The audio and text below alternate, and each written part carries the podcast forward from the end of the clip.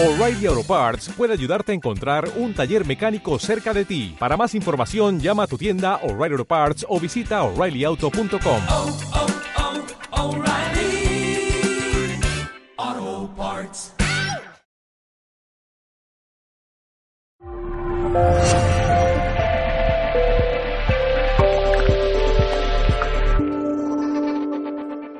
Eh, vamos a ver, el tema de la Atlántida, estamos aquí ligando un poco la Atlántida, la idea de que hubo un continente que sufrió un cataclismo y que algunos de los supervivientes, según tradiciones muy antiguas, y vamos a verlas brevemente, estuvieron en España y también estuvieron en Egipto.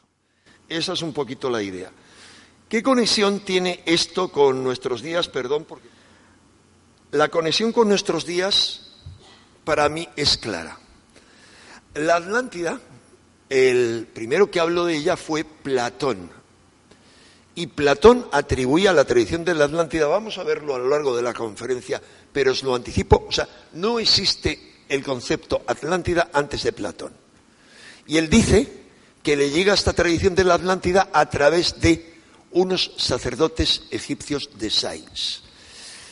Por lo tanto, la Atlántida desde sus orígenes, el recuerdo está ligado a Egipto, no hay duda. Después hay otra serie de historiadores griegos, después algunos romanos y sobre todo también muchos árabes que siguen hablando de la Atlántida y añadiendo datos. Pero el primero que la llama así es Platón. Sin embargo, como vamos a ver, en los pocos textos egipcios que han llegado hasta nosotros, porque llegaron muy pocos, son los textos de las pirámides. Es una pena, no sé si habrá quedado guardada la imagen de algunos textos in situ de las pirámides, los textos de los sarcófagos, los llamados libros de los muertos, y eh, poquito más, todas las inscripciones que hay en los diferentes templos en las paredes, cuando uno sabe leerlo, encuentra cientos de referencia a la Atlántida, pero con otros nombres, indudables. Eso sería materia para otra conferencia mucho más larga. Una conferencia que no he dado aún, sería casi un seminario, para analizar todos esos textos. Pero, ¿qué es lo que dice Platón en resumen? Que hubo un continente que fue anegado por las aguas en un solo día y que esa civilización de la que habla y la pone como un modelo desapareció. Entonces la interpretación que normalmente se da por parte de filósofos, historiadores modernos, es que Platón quiso poner a la Atlántida, se la inventó, como un ejemplo, como un modelo casi eh, ético, diciéndonos, la Atlántida, por su perversión como civilización, fue anegada por las aguas. Y es un modelo que nos da acerca de lo que no debe hacer una civilización si no quiere desaparecer. Bien, lo limitan a eso. Sin embargo, hay muchos argumentos para decir que si él quiere hablar de eso, al igual que dicen, bueno, se refería a una isla del mar Mediterráneo, por ejemplo, la isla de Santorini o Tera, que efectivamente fue un volcán, hubo un, una erupción volcánica, un maremoto o cualquier otra isla, hubo catástrofes, no hubo una sola catástrofe, hubo muchas en la antigüedad.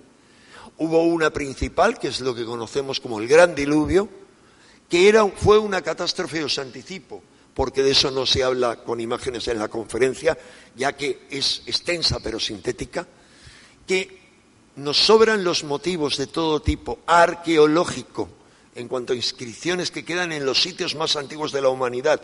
Vamos a ver luego algunos de esos sitios de hace mínimo 12.000 años eh, en Turquía, y en esas inscripciones queda claro, y es un cuerpo celeste, que anunciaban su llegada a la Tierra, probablemente un cometa, es todos los datos que tenemos, es así, y que provocó varias sucesivas destrucciones, varias, pero una muy grande. Y eh, tenemos datos geológicos. Se sabe que hubo una gran catástrofe en Norteamérica, una gran catástrofe cósmica, algo que cayó del cielo, y que provocó una época de glaciación que se llama científicamente el Drías reciente. Bien, hay muchos datos científicos. Ah, No hay problema, ¿no? Vale, fantástico. Hay muchos datos científicos que apuntan en esa dirección. Pero es que, o sea, es algo real. Pero aunque no fuera más que un modelo, es de hecho un modelo, la Atlántida. Lo han dicho varios ensayistas, historiadores, otros. Es una advertencia para nuestra civilización con respecto a que nuestro destino cierto puede ser el mismo que el de la Atlántida, porque nuestra civilización vive inmersa en la locura. No solo es una civilización biocida, sin alternativas ciertas de futuro. Estoy anticipando, casi resumiendo, una conferencia que voy a dar en Madrid el día 12, pero os lo resumo. Eh, que tiene tal multitud de problemas, tal multitud, que son solo, hay otra anterior, bueno, pero vamos, que es tal cantidad de problemas, ¿está ya proyectándose? Bien, que son irresolubles eh, para ir para abajo. Ah, pero yo creo que aquí le puedo dar en algún lado, ¿verdad? Pero ¿y aquí? Con el ratón yo creo que se le puede dar. Aquí. Ah, con cada clip. Vale, bien. Bien. Entonces, muchísimas gracias. Entonces, resumiendo, os decía que es una advertencia. Os decía que resumiendo esa conferencia que voy a dar más extensa, vamos a ver, la los problemas son tan graves que no equivalen solo a esos cambios de temperatura, a esos problemas climáticos que van increciendo en los últimos años.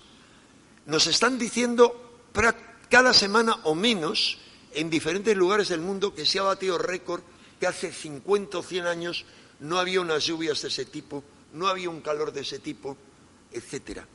En los últimos mm, 17 años, es decir, desde 2001, 2002, eh, ha habido cuatro de los diez mayores terremotos de la historia. Pero así siguiendo cualquier nivel, cada vez son más los cuerpos celestes que se observan, es decir, meteoritos, eh, cometas, que caen en la Tierra, que se acercan y algunos caen, como el que cayó en Rusia, que lo dio toda la televisión, pero no nos acordamos. Estamos tan mareados, estamos tan aturdidos, estamos tan hipnotizados, no solo por la hipnosis colectiva, sino además por el bombardeo de la información, que no nos enteramos de lo que pasa. Hemos sido some- sometidos y seguimos siéndolo desde hace muchos años a lo que se llama desensibilización sistemática. ¿En qué consiste eso? Consiste en que si yo te doy un golpe, tú dices, oye, ¿qué pasa? O sea, te resulta desagradable. Pero si yo te voy dando un golpecito y luego otro golpecito, así poco a poco, a lo largo del tiempo, ya al final ni te enteras cuando el golpe va aumentando. Os lo digo de una forma más gráfica. Se dice, es un ejemplo, ¿cómo se cuece una rana? A una rana que da un salto si se la va a cocer, por muy alta que sea la cazuela, se la mete en una cazuela muy grande, que esté plácidamente, incluso el agua a su gusto, con componentes que pueda comer, y se le va poniendo la temperatura a 2 grados, a 3 grados, a 5, o sea, paulatinamente. De tal forma que la rama, la rana, poco a poco se va atontando y se queda dormida y la cocemos. De alguna manera, eso es lo que están haciendo con nosotros. Es que ya no nos enteramos de las noticias que hay. Es que nos hemos vuelto insensibles. Desensibilización sistemática es el nombre que recibe eso. Es una de las muchas técnicas de ingeniería social que usan con nosotros. Y no nos enteramos, Lo comentaba hoy con Mariana, una amiga psicóloga, eh, compañera de Andrés, el organizador, que ha tenido la amabilidad de traerme, de cómo en el año 2060, con certeza, vamos a ser 10.000 millones de habitantes. En el 2050, más de 9.000 seguro. ¿Eso qué significa? Significa que la Tierra tiene capacidad para alimentar a esos millones. Sí, capacidad. ¿Los va a alimentar? No. ¿Por qué? Porque ahora mismo no los alimenta. Cada vez hay más gente muriéndose de hambre, cada vez hay más gente sumida en la miseria, en la enfermedad, en las guerras. Pero es que en la medida en la que eso crezca va a ir a más. Por muchos motivos. Primero, porque para que la gente pueda realmente una masa grande y aún menos sobrevivir, primero debemos eliminar el no, primero debemos eliminar el desperdicio de alimentos que se eleva en los países como el nuestro en suma a un 40%. O sea, un 40% del material comestible se, se pierde por docenas de motivos distintos. No es tanto el desperdicio que hacemos a nivel de nuestro hogar, sino en los productores. Luego los grandes eh, superficies, las tiendas, tiran alimento inservible que serviría para alimentar a otra gente en su mayor parte. No. Por ejemplo, nos tendríamos que volver todo, eliminar totalmente el ganado vacuno. ¿Por qué? Porque un bistec o una hamburguesa consume la producción de eso por el agua que ha tomado la vaca a lo largo de años. No recuerdo ahora cuál es la cantidad, pero una cantidad ingente que permitiría, digamos, nutrir a una familia y permitirle lavarse durante un mes. O sea, es exagerado. Tienen que consumir toda una serie de cosas. ¿Hay soluciones a eso? Sí. Hablan de material, de alimentos, de, de filetes sintéticos, hechos con muchas cosas, incluido, por muy asqueroso que suene, de insectos, de este tipo de cosas, que hace muchos años se comen en México. Yo he ido a México hace muchos años y he comido saltamontes como la cosa más normal del mundo, como el que se tomó unas gambas fritas. Bien, no quería enrollarme, solo deciros que hay demasiados problemas y que ciertas élites, no todas, lo que ven como solución certera es la eliminación de buena parte de la población. Cada vez sobramos más a todos los niveles. No hay trabajo para todos, no hay pensiones para todos. Pero cuidado, aquí, que somos unos privilegiados. Imaginaros en el 90% del mundo que no es privilegiado. Otro problema más. Eh, ese 90% del mundo aspira a ser consumista como nosotros comenzando por China, siguiendo por India. Dale más potencia a tu primavera con The Home Depot. Obtén una potencia similar a la de la gasolina para podar, recortar y soplar con el sistema OnePlus de 18 voltios de Ryobi desde solo 89 dólares. Potencia para podar un tercio de un acre con una carga. Potencia para recortar el césped que dura hasta dos horas. Y fuerza de soplado de 110 millas por hora. Todo con una batería intercambiable. Llévate el sistema inalámbrico OnePlus de 18 voltios de Ryobi. Solo en The Home Depot. Haces más. Logras más.